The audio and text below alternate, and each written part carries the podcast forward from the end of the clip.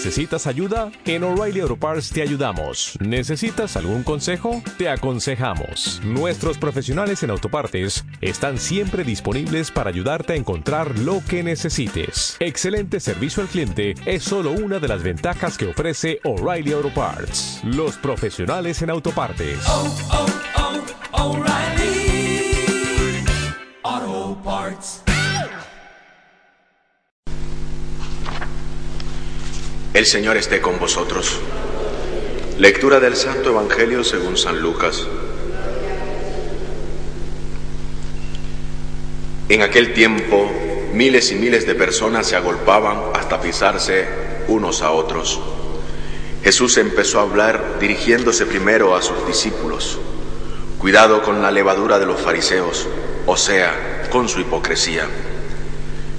Nada hay cubierto que no llegue a descubrirse Nada hay escondido que no llegue a saberse. Por eso, lo que digáis de noche se repetirá en pleno día, y lo que digáis al oído en el sótano se, pregonará desde la azotea. A vosotros os digo, amigos míos, no tengáis miedo a lo que mata el cuerpo, pero no pueden hacer más. Os voy a decir a quién tenéis que temer. Temed al que tiene poder para matar y después echar al infierno. A este tenéis que temer, os lo digo yo.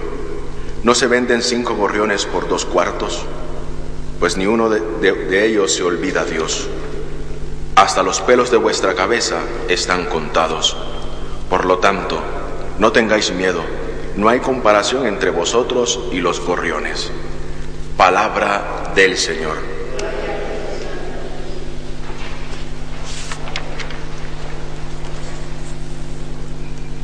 Jesús quiere y mantiene esas palabras dirigidas a sus discípulos, a sus seguidores, por el cual le dice que tengan cuidado con la levadura de los fariseos y que es lo que es, dice Jesús, la hipocresía. Porque hay que tener cuidado con aquello que se nos presenta como bueno, pero que al final nos va separando o incluso nos va alejando del camino que tenemos trazado para el encuentro con Cristo. Se nos presentan muchas personas con muchos sofismas, se nos presentan aquellos que aparentan ser misericordiosos, se nos presentan aquellos queriendo reivindicar figuras dentro de la misma iglesia. Se nos presentan aquellos queriendo incluso mejorar, querer dar una nueva cara a la iglesia, pero lo están queriendo hacer desde fuera. Y de esto, dice Jesús, hay que tener mucho cuidado. porque Porque un corazón lleno de soberbia, un corazón empobrecido por las miserias humanas nos lleva y nos aparta, nos lleva por el camino que el mismo Jesús no nos ha trazado. Por eso hay que tener mucho cuidado cuando personas se nos aparecen en nuestro camino queriéndonos decir una mentira disfrazada de verdad. Hay que saber discernir los signos de los tiempos actuales en el cual vivimos. Hay que saber poner verdaderamente la mirada en las manos de Jesús, confiando en Jesús, porque ese es verdaderamente el camino por el cual tenemos que seguir. No nos dejemos llevar por los colores, por los vestidos, por aquellas personas que aparentemente son buenas, pero que en su interior solo brota la podredumbre de esa miseria humana que llevan dentro. Por eso dice Jesús, tengan cuidado. Y explícitamente con la hipocresía. No tratemos a los demás por hipocresía. Tratemos a los demás con caridad fraterna, sabiendo corregir al hermano, sabiéndole decir cuál es su equivocación y por el cual está llamado a tener que cambiar. Pero nunca hay que ponerse de ejemplo. porque no hay nada que no llegue a saberse, dice Jesús. Porque lo que te digan al oído será pregonado desde la azotea. Hay que tener mucho cuidado.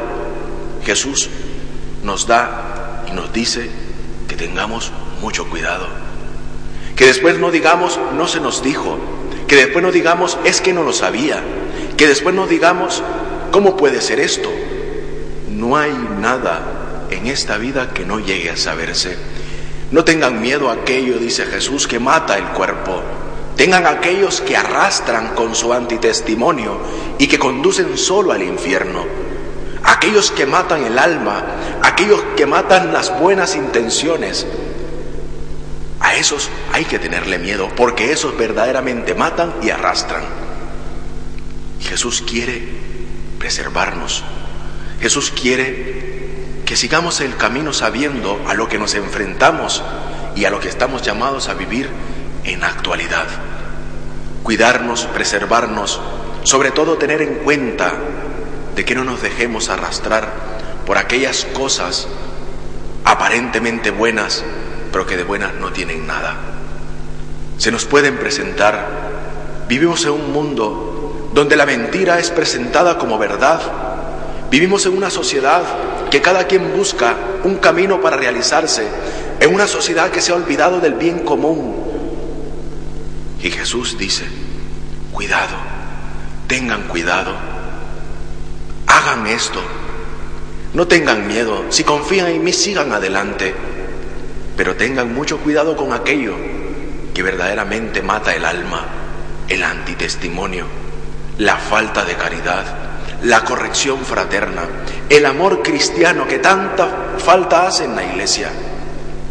¿Y quiénes somos esos instrumentos para hacerlo? Pues vosotros. Nadie vendrá de afuera a quererlo hacer.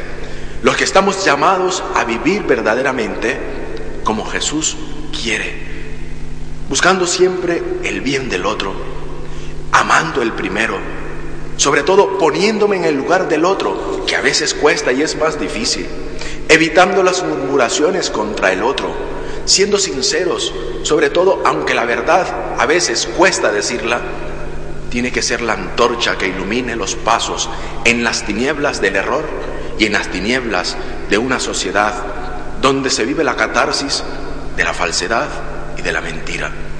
Eso es lo que verdaderamente mata el alma y arrastra al infierno.